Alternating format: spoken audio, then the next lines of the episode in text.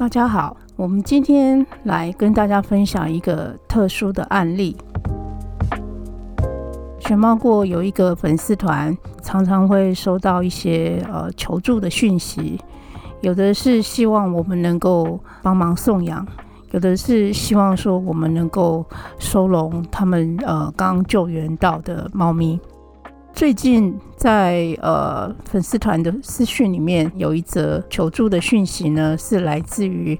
呃桃园一位陈小姐。刚开始她跟我们联络的时候说，呃，她有救援了一只冰室，啊，是爱滋猫，然后呃有口炎的问题，现在在医院治疗。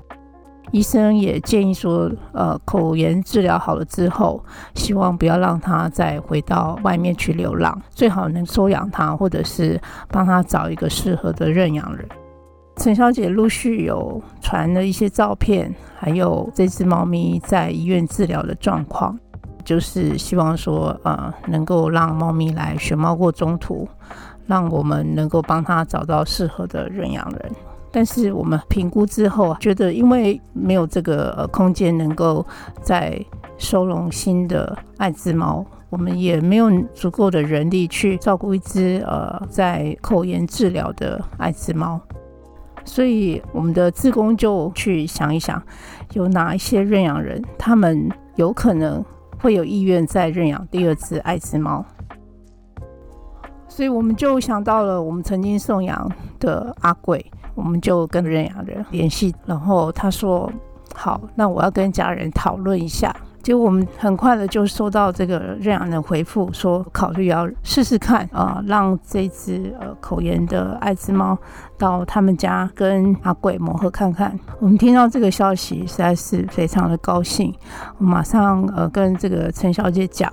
然后呢，请他跟呃我们这个认养人开始联络，我们就常常讨论要怎么样让猫咪能够顺利的在认养人家里面能够呃好好的休养，并且能够很快的适应。我们常常跟这个认养人联系，然后知道说这只口炎的爱滋猫呢，个性非常的亲人，食欲也很好，在新家慢慢的适应了。这个过程当中，其实这个三方之间的联络，只是透过这个讯息，我们就顺利的帮一只还在外面流浪、有口炎问题的爱滋猫呢，找到了一个很好的认养人。我相信，呃，这一切都是老天爷他的安排。但是我们是对于求助的人呢，我们不会说，呃，就直接拒绝就算了。我们还是希望能够尽力的去帮这个求助的人。也许我们不能够让猫咪来熊猫国中途，但是我们有比这些人更多一点点的资源，还有多一点点的经验。